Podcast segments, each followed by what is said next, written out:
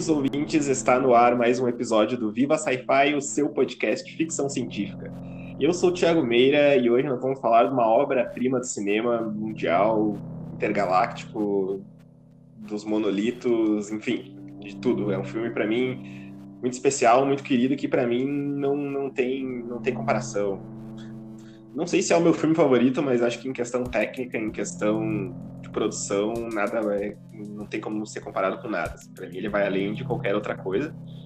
E aqui comigo hoje para falar um pouquinho desse filme, Morgana Paulette. Oi, gente. Se eu fosse vocês, eu tomava cuidado com a Alexa. exatamente, exatamente. A Alexa é um, é um, é um HAL feminino, digamos.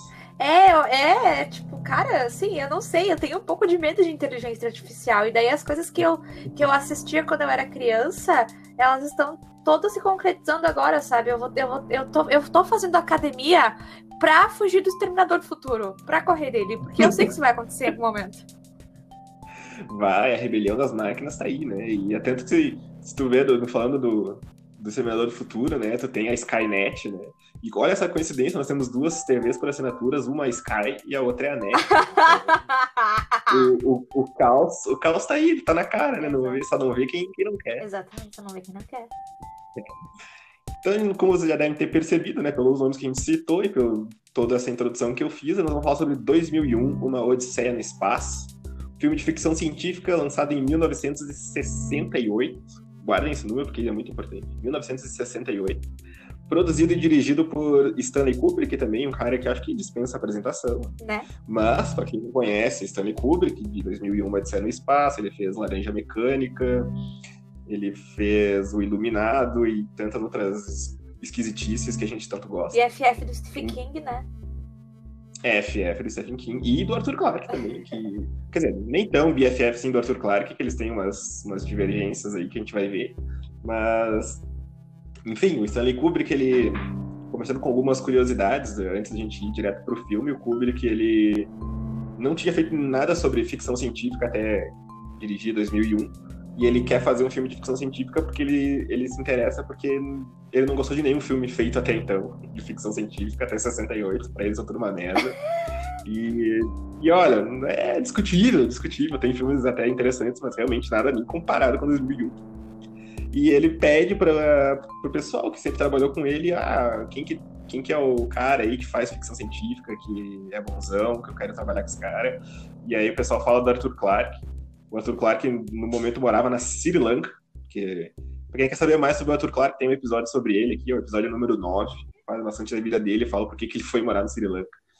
E eles entram em, o, o Kubrick entra em contato com o Clarke para eles fazia alguma coisa nessa sessão de ficção científica. Claro que ele já é um escritor muito famoso na época, já, já tinha lançado vários livros, vários romances. E ele, ele tem essa pegada de físico, ele já era fundador de uma de um clube de astronomia e tal. Ele é um cara bem, bem estudado nessa área. Legal. E o Clark, o Clark manda pro, pro Kubrick um, um conto que é chamado A Sentinela, que é parcialmente o filme se baseia em boa parte dele, né? E aí depois, é, conforme eles vão escrever o roteiro, o Clark e o, e o Kubrick, eles escrevem, começam a escrever juntos. E aí eles, ele tem a genial ideia de, não, tu escreve o romance aí e eu escrevo o roteiro e depois a gente bate as ideias. Nossa, que ideia de merda, cara. É, é, é muito. É, me lembrou muito aquela coisa do Alien, né? Tipo, oh, faz a parte humana, eu faço a parte dos aliens e a gente junta depois pra Vai dar tudo certo. E realmente dá, dá certo, né? É, nesses dois exemplos deu certo, né? Não, não, não, não dá pra negar, não dá pra negar. E, cara, vamos entrar um pouquinho no filme. Eu vou fazer uma, fazer uma sinopse aqui, vai ser bem complicado. Não faço ideia do que, que eu vou falar sobre esse tá, filme. Ele começa de um jeito ele termina é... de outro jeito. Cara, que bizarro aquilo, velho. É, é tudo, é, é, tudo uma loucura, né? Ele. Que nem a gente tava comentando. Bom, vamos tentar fazer uma sinopse. É, deixa eu ver por onde eu posso começar, né? O filme se baseia, né, na, na, na evolução humana, né? Desde os primórdios, desde a da alvorada, como é que é o início? É, é a alvorada? É a, a aurora, né? A aurora do homem. É, a aurora do mundo, a aurora do homem vai até ali a, uma evolução tecnológica. Então, uh, isso vai resumir, é isso aí. Tu começa com acho que aí a gente pode começar a entrar nos pormenores, né? Introdução. Primeiro que de ti, né, Morgana? O que, tu achou do filme, né? Qual, foi a primeira vez que tu viu o filme, né, pra gravar o episódio? Sim, eu, eu ouvi o filme pela primeira vez na minha vida antes de gravar o episódio. E vocês vão querer. Nossa, vocês não vão querer chutar minha cara.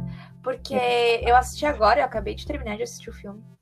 E eu achava que, cara, eu não sei, mas por algum motivo eu, eu ouvi esse, falar desse filme, eu achava que era um filme dos anos 90. Eu não sei porquê. Aí eu tava esperando um filme dos anos 90. E ele tem uma qualidade muito boa. Eu achei ele, ele tem uma qualidade muito boa. Tipo, os macacos gritando ali, os, os macacos eles estão numa qualidade boa. Não parece tipo uma galera de fantasia, sabe? Parece macaco. E Uh, gosto muito da estética do filme, eu gosto muito dessa abordagem dos anos 70, do abordagem do futurismo nos anos 70, dos anos 60, perdão. Eu acho maravilhoso. O meu sonho é ter uma uma casa toda decorada nesse estilo, aquelas, aquelas formas mais orgânicas, aquelas ovalados. Aí tem um branco, assim, um fundo branco ali, uma cor super uh, super forte, um vermelho, um rosa pink para contrastar. Isso o, o filme tem bastante também. Adoro a decoração, adoro as naves. Gosto muito do ambiente que essas naves proporcionam por dentro, assim, porque realmente parece uma, uma casa chique e moderna, abre aspas, fecha aspas, moderna dos anos 60. Eu adorei. Eu, a primeira coisa que eu gostei nesse filme, de fato, foi a estética dele. Eu achei sensacional. Eu nunca vi um filme com aquela estética e nunca vi alguém reproduzir um conceito tão abstrato de uma maneira tão uh, tão bem feita, sabe? Depois a gente vai entrar na, na inteligência artificial e, e, a questão do da, daquele, daquele centro de operações lá. Uh, eu acho que é isso. Eu tava esperando um filme de. Uh, eu tô esperando um filme, sei lá, no estilo gravidade, sabe? De exploração espacial, ou que acontece alguma coisa. E, sei lá, tem a base americana, deles comemoram, sabe essas merda? É, é bem, bem, bem estadunidense. É, mas daí eu fui, eu fui, eu fui eu fui deparada com uma coisa diferente, mas eu acho que eu não sei, eu não sei se, se eu não tava prestando muita atenção, porque o filme é realmente bem parado. Achei o filme bem parado. Uhum. Uh, mas teve vezes que eu acabei me, me, me desconcentrando, mas teve. Parece que tem alguns buracos, algumas coisas que não são muito bem explicadas. Aí eu acho que você que é inteligente, você pode ir me explicando, né? É, o filme ele dá, ele te dá muito essa, essa ideia, né? Tanto que ele, que gente falou, né? Tipo, de esperando um filme, né? Eu não, não cheguei muito a fundo na pesquisa de como ele foi vendido, de como foi a propaganda dele antes do lançamento. Ele é lançado em 68 e eu fico imaginando o pessoal que, bom, em 2001, Odisseia no Espaço, o cartaz oficial do filme é uma nave gigante ali com uns planetas ao redor no espaço. E aí o filme ele começa, né, com aqueles dois, três minutos de é, uma tela toda preta, um barulho muito estranho, e aí, de repente macacos. É, macacos. Macaca, macacos muito loucos. A princípio eles são ali de boa e acham uns ossos ali, uns ossos, ossos, ossos. Mamacos. Fica o questionamento. Os mamacos. E Cara, aquela trilha sonora, né? Eu acho Clássico, que. né? É icônico. Clássico demais. E a do filme todo uh, é perfeito demais. Eu vou aqui enaltecer o máximo que eu puder todo esse filme, porque é uma combinação de filme, de cenas, de atuações, de trilha sonora, de estética. Eu acho que uh, quando eu falo que eu acho que não tem, aí eu, eu não tenho tantos. Uh, entendimento de cinema, de técnica, as coisas, mas eu acho muito difícil algo, ainda mais na época, ser feito da, da, eu da maneira como foi nisso, ficou muito e... bem feito, ficou muito bonito. A reprodução das naves no espaço, como é que eles fizeram aquela merda? Eles fizeram com modelinhos? É. É, e é, eu tinha visto algo sobre, eu, fe, eu tava com uma aba aberta e eu acho que eu fechei exatamente o que, o que eles tinham feito. Mas, é, exatamente, esses, esses efeitos eles não dataram, né? Tu vê hoje, então, é claro, tu vê que é, é um filme dos anos 60, 70, mas É como você falou, ele, ele se passa num filme dos anos 80 ou um filme dos anos 90, não tem essa Não, qualidade não. toda. Tanto que, injustamente, o único Oscar que eles levaram foi de, de, de efeitos especiais. Sério, eu achava que eles tinham único levado um monte de Oscar. Eu achei o filme incrível. Oscar. Eles concorreram como melhor diretor, melhor roteiro original, né? Apesar de ele ser baseado num, num conto do Clark, ele foi. Concorreu como roteiro original, melhor direção de arte, melhor efeitos especiais, ele só Cara, eu sou especiais. apaixonada pela trilha sonora. Porque a trilha sonora me deixou mal. Nossa. Tipo, a- Uhum. a- E ela, é, ela dá um. é, é eu gosto intensa, né? muito da parte da, do- da música quando tem os mamacos. E aí a música clássica, Uhum. quando a nave tá flutuandinho no espaço e tá sendo. Fazendo coisas de nave, enquanto a música clássica toca os Vivaldi. Eu acho que casou muito bem. Não, não parece não parece que ia combinar, mas combinou muito bem.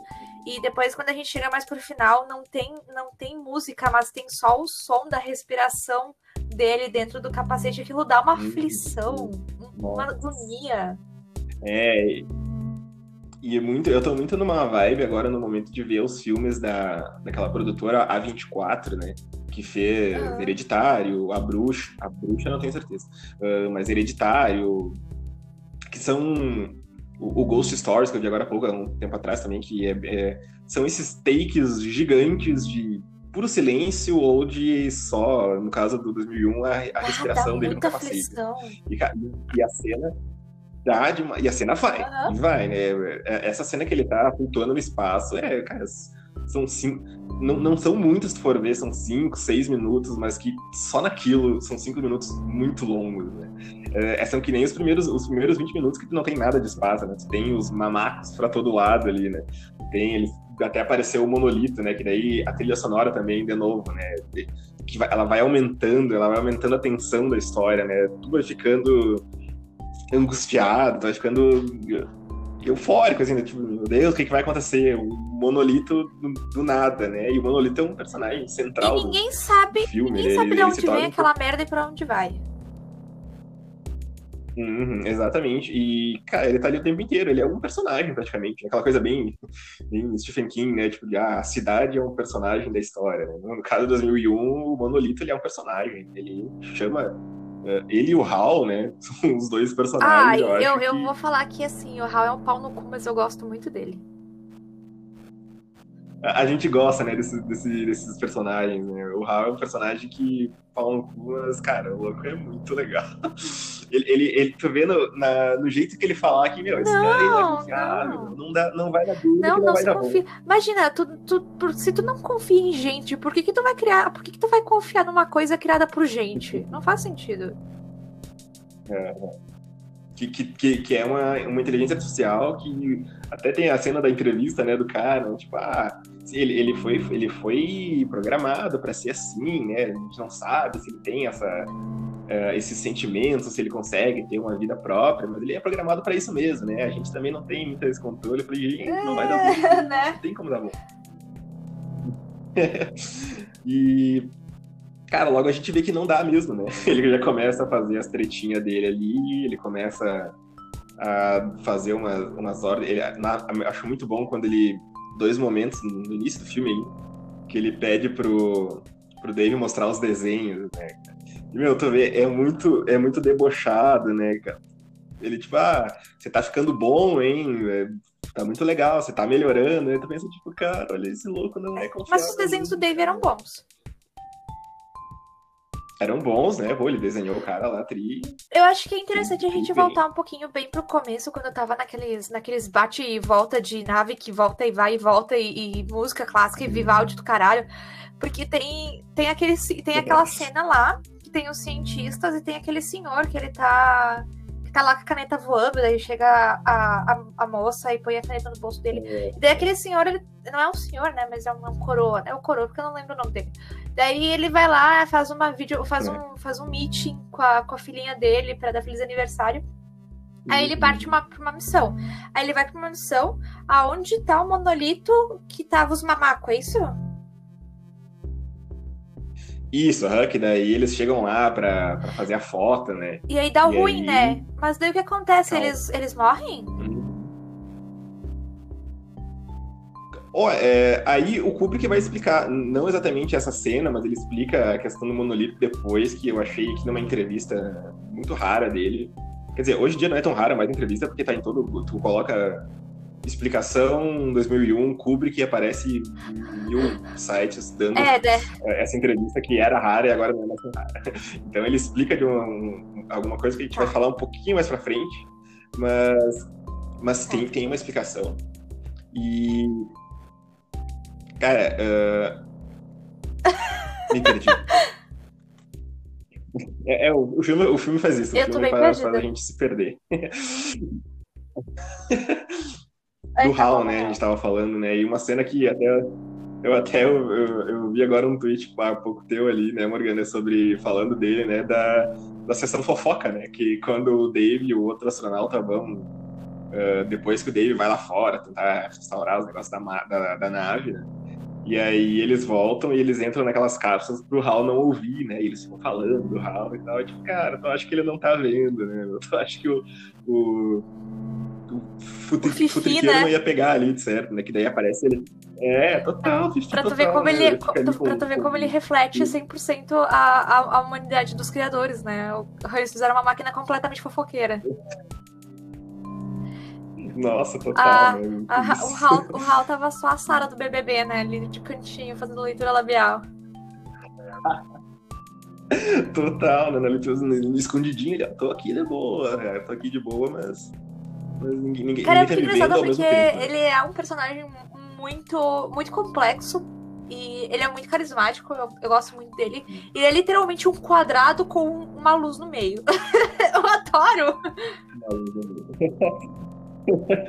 ele é quase um. Ele é quase um É. monolito, né? Ele é do mesmo formato. E só que sabe- ele faz até tem uma piada, uma, uma piada que eu. Não é bem uma piada, né? Mas uma, uma anedota. bem, bem monóculo, né? Agora. Mas que eu, eu tava ouvindo um, um podcast sobre 2001, que é o um podcast lá do Cinema na Varanda. E eles estavam falando, né? Se esse monolito falasse, né? E eu acho que é, é o Hal, né, cara? Se esse monolito falasse, ele ia ser o Hal, É. exatamente daquele jeito. E é muito interessante o quanto eles conseguiram abordar de uma maneira muito certinha toda a problemática que tem a inteligência, a inteligência artificial, né? Porque até que ponto a, ela é ela é dependente da gente e a partir de qual ponto ela começa a se tornar autônoma, porque ela precisa ter ali uma base de dados para formar decisões para resolver nossos problemas, para ela não pra gente não precisar resolvê-los, né? Então a gente cria coisas para resolver os problemas pra gente. E a partir de um ponto, essa coisa, essa inteligência, essa consciência começa a adquirir autonomia. E a gente vê que esse processo existiu no HAL desde sempre, né? E Uhum. ele, ele foi programado para ter uma consciência própria e para realizar as atividades. Mas eu não sei se ele tem sentimentos, porque teve uma hora que ele falou que ele tava com medo quando o Dave tava lá desligando os rolês dele, tirando, tirando as fitas cassete, pra esse, pra esse monte de fita, cassete dele. E, É. e aí, ah, ou se ele tinha alguma espécie de percepção do que era medo e ele traduziu isso pro código dele e ele pensou, não, eu vou demonstrar aquilo que os humanos sentem, talvez uma tentativa de empatia por parte do Dave, mas eu achei muito interessante e eu fiquei, eu achei eu achei muito, eu achei muito engraçado essa, essa mudança dele de personagem que o primeiro passo ele, ele é um companheiro ali, não muito ah, mais mais ah, passivo, né? Mais ali da, da das missões que ele tinha que cumprir e toda a gestão ali da máquina e da nave.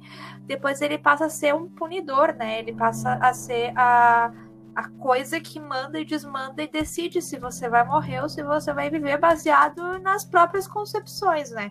O que, que levou, será, ele a fazer isso?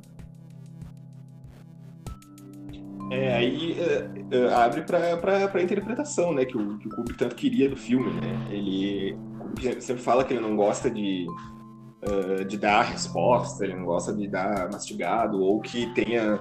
Tanto que tu não vê no filmes, em filmes do Kubrick a explicação uhum. do que tá acontecendo, né? Do que não tem aquela cena clássica do vilão, não, porque o meu plano é tal, tal, tal, ou algum flashback bobo, assim, né? O Kubrick.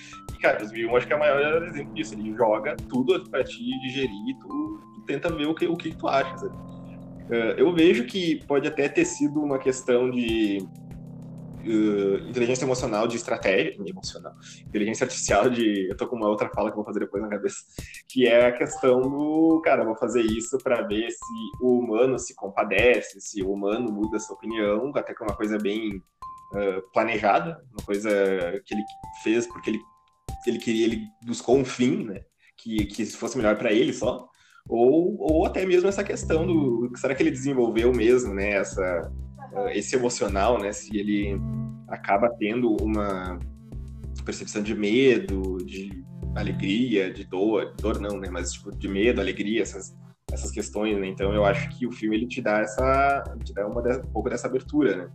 Tanto que até falando bastante de inteligência artificial, né? Uh, tem um, um, livro que eu acabei de ler há pouco de uma, da Carol Kiovato, Ciente Nível 5, que tu tem uma inteligência artificial, mas o, uma coisa que eu acho muito legal que a Carol faz no livro é que essa inteligência artificial ela consegue ativar um modo emocional, uhum. ela vira uma inteligência emocional, né? Então ela para melhorar eh, as tomadas de decisões, isso mostra muito a questão muito humana até no livro e que é para te tomar decisões, você não pode ser sempre prático, né? Tu não pode ser sempre o lógico. Tem até um episódio de Star Trek sobre isso na primeira temporada, sobre às vezes para te tomar uma decisão, uhum. tu não tem que ser lógico, tem que ser um pouco emocional, né? Então isso é colocado no, no livro da, da Carol.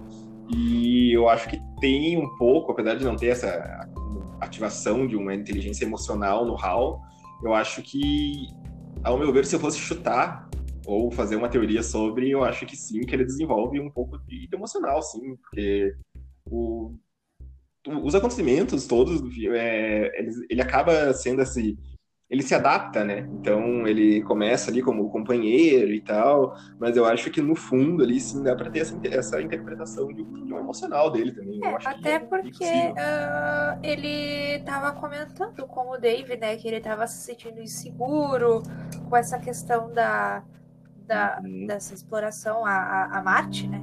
A Marte, eu acho que era Marte e isso. Ele, ele demonstra isso de uma maneira que eu não sei explicar, porque na entrevista que ele fez com aquele jornalista, ele parecia extremamente seguro, assim, de uma maneira até bem robótica, sabe? Não, a gente foi programado para não errar, a gente nunca errou. E era o que ele respondia o tempo todo. Aí, a partir de. Uhum, aí é. teve um outro momento em que uhum. ele. Uh, que ele simplesmente virou a chave e ele tava se sentindo inseguro, sabe?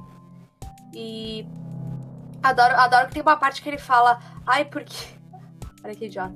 Ai, porque essa história não sai da minha cabeça. Daí eu pensei, mas que cabeça? É, exatamente. que cabeça, né? Será que ele é um, um humano? Será que ele é só uma inteligência artificial?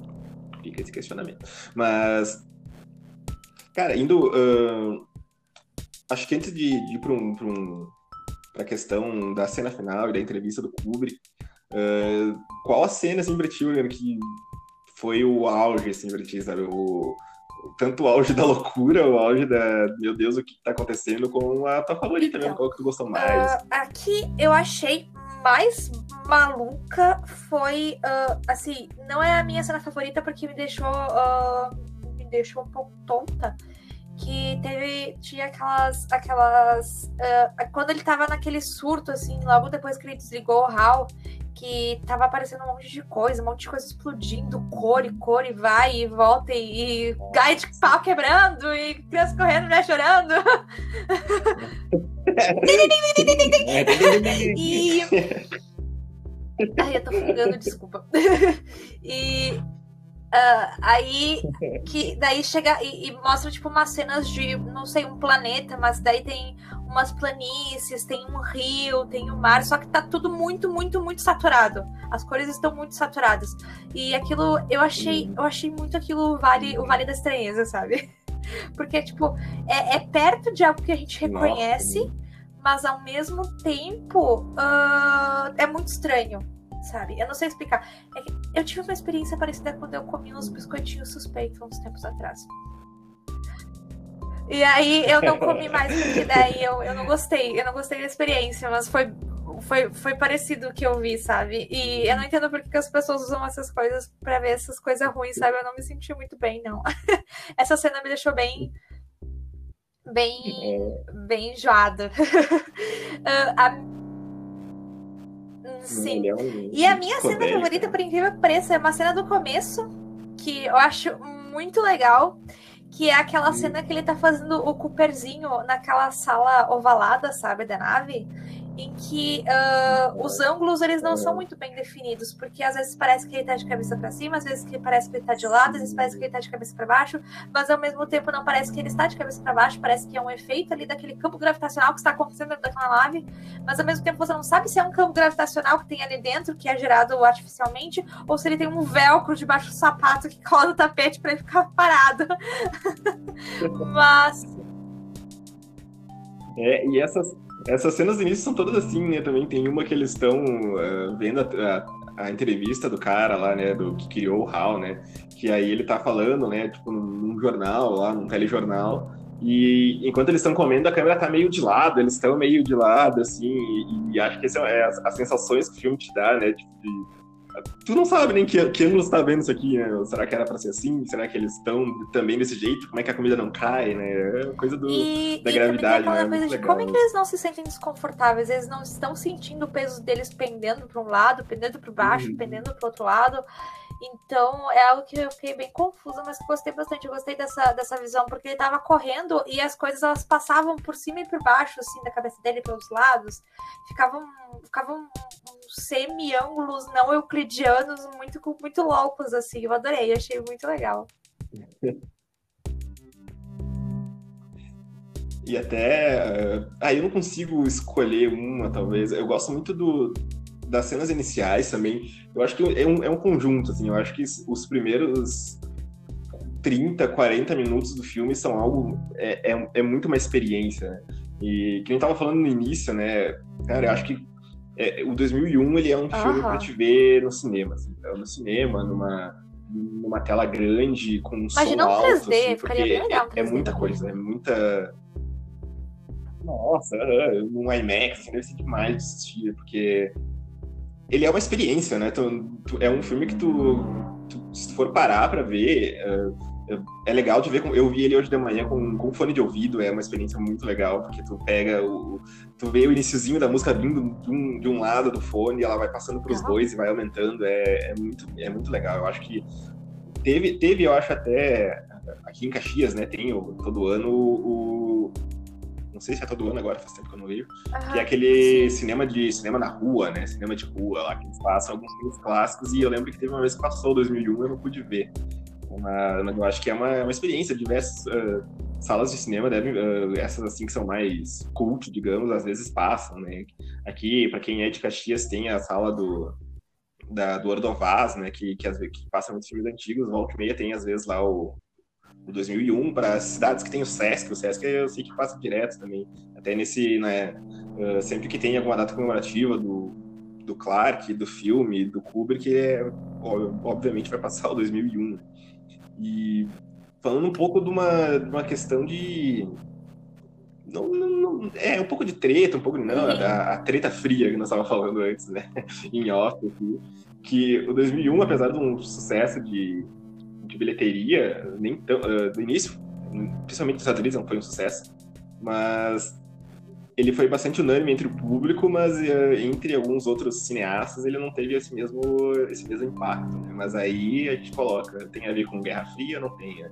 O Andrei Tarkovsky, que é um, um, um diretor russo, né?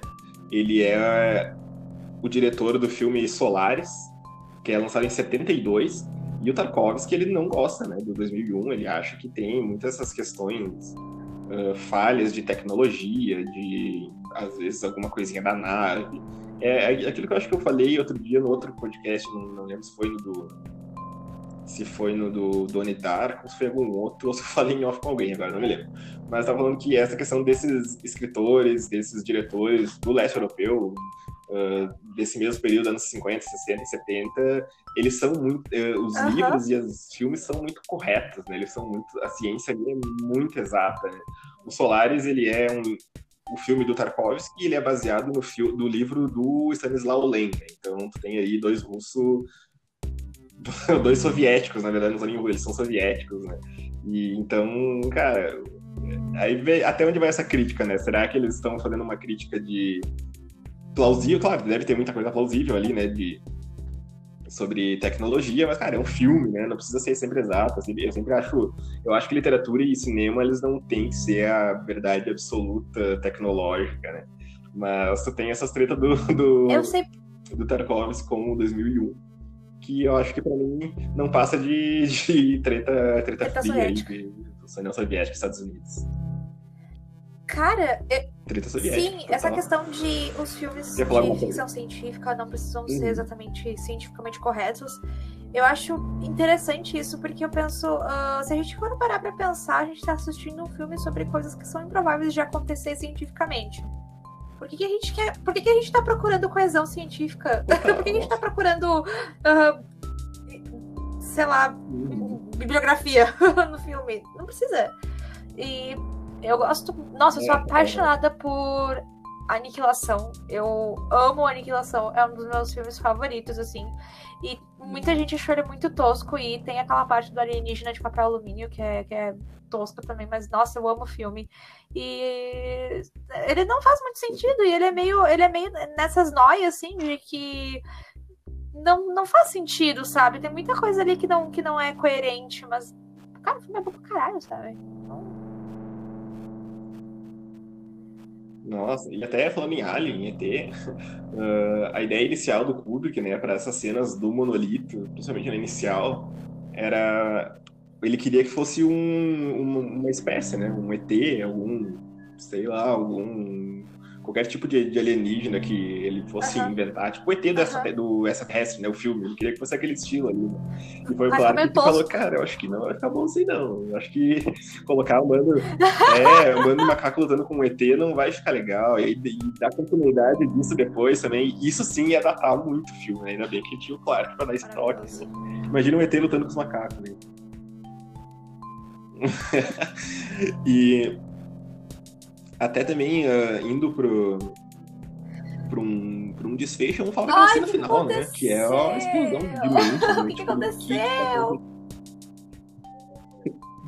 Como, como, como tu vê aquela cena, assim, se fosse explicar ela, né, o que, que tá. tu tentaria falar? Cara, é porque assim, as coisas aconteceram muito do nada.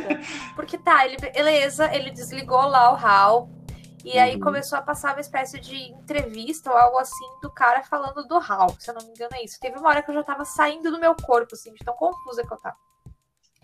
E aí, do nada, começou aquela piscaiada de luz arada pra lá e pra cá, e não sei o que, e o negócio vai, vai indo em velocidade, daí as coisas passam em velocidade do lado, e luz arada, explosão, e coisa arada, e saturação lá em cima.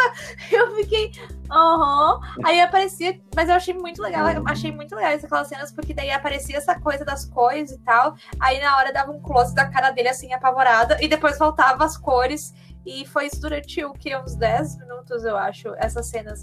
E, e aí foi aí que eu voltei pra saber, não, eu devo ter perdido alguma coisa, né? Não, eu não tinha perdido alguma coisa. Tipo, realmente aconteceu do nada. Cara, eu realmente não sei explicar, sabe? Eu acho que. Eu acho que, sei lá, o Kubrick só pensou, ai, vamos botar isso aí aí, só pra, só pra deixar a galera bitolada, só pra deixar a galera bem louca.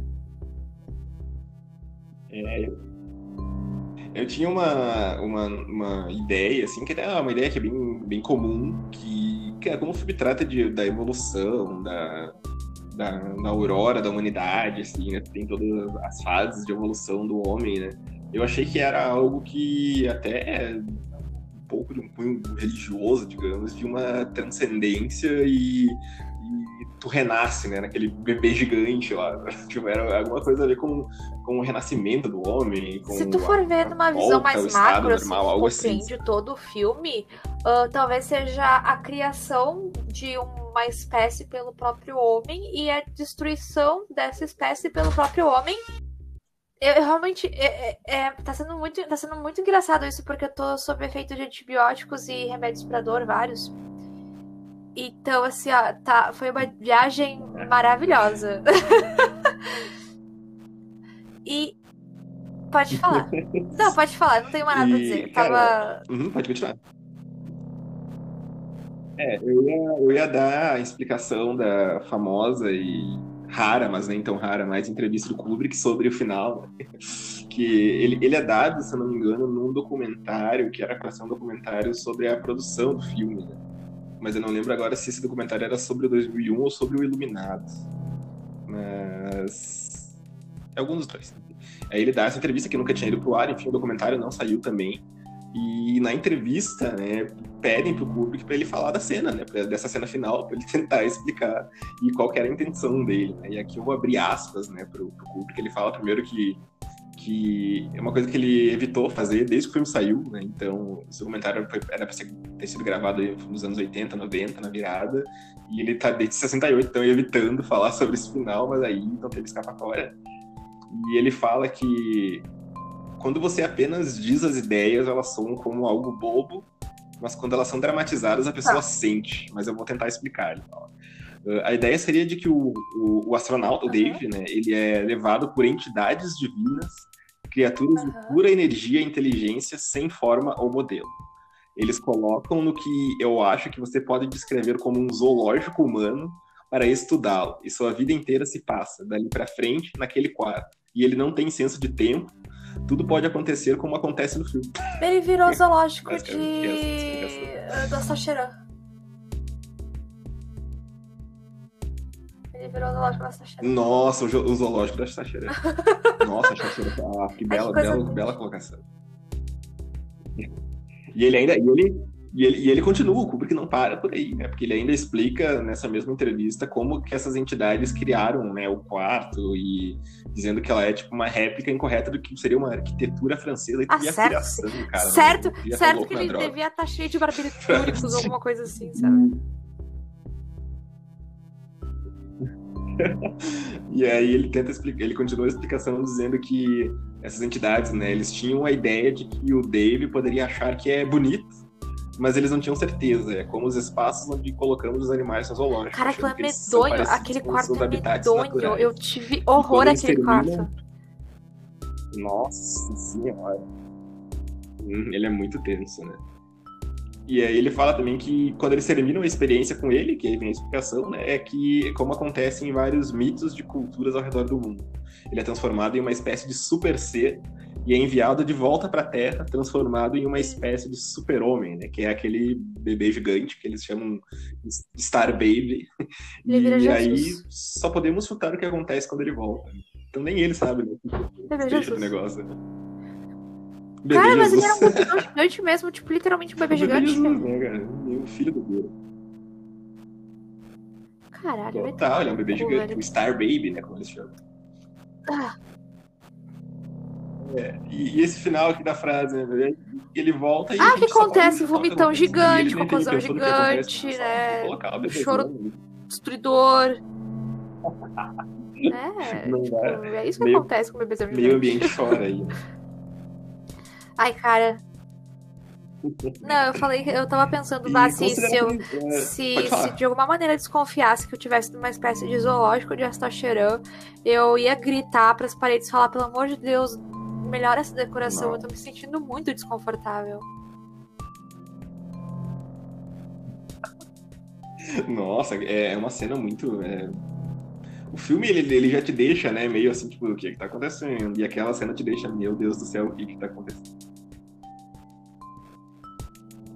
E acho que indo para as considerações finais, então, Gana, indica o filme, Cara, vale a pena. 10, eu achei um filme do caralho. 10, e a, a, se, a se julgar pela, pelo, pela época que ele foi hum. feito, assim, os efeitos práticos são maravilhosos. Uh, é tudo muito bem feito, não é, não é nada que tu olhe assim e pense, nossa, pff, que tosco. Sabe quando você tá assistindo Doctor Who ou Star Trek, os antigão, sabe, que é muito tosco? Não, o negócio é realmente muito bonito, é. muito bem feito, assim, é, é muito de se admirar. A estética deles é maravilhosa, eu adoro, adoro essa estética futurista que os anos 70, os anos 70, não, meu Deus, anos 60 atrás, ali, o finalzinho dos anos 60, Uh, adoro aquelas poltronas. Eu quero uma poltrona rosa, Thiago. Uma poltrona rosa pink. E, e uhum. eu acho que é um filme que vale muito a pena. Eu gosto muito da visão que as pessoas tinham de o que seria de uma virada de milênio, né? E o que, que a gente tinha em 2001? FHC. Então, complicado, né? Uhum. Complicadíssimo, né? Morte ao neoliberalismo. E, cara, para mim também, eu super indico, para mim é, é, um filme imbatível em questão de produção, de, sim, de sensação ao, ao, ver o ao ver o filme, né? Então, cara, eu, eu para mim, se, se, não conseguir ver esse filme num, numa tela muito grande, com uma qualidade de som boa, coloca o fone de ouvido volume máximo, um fone de ouvido bom, que, que a experiência é sensacional.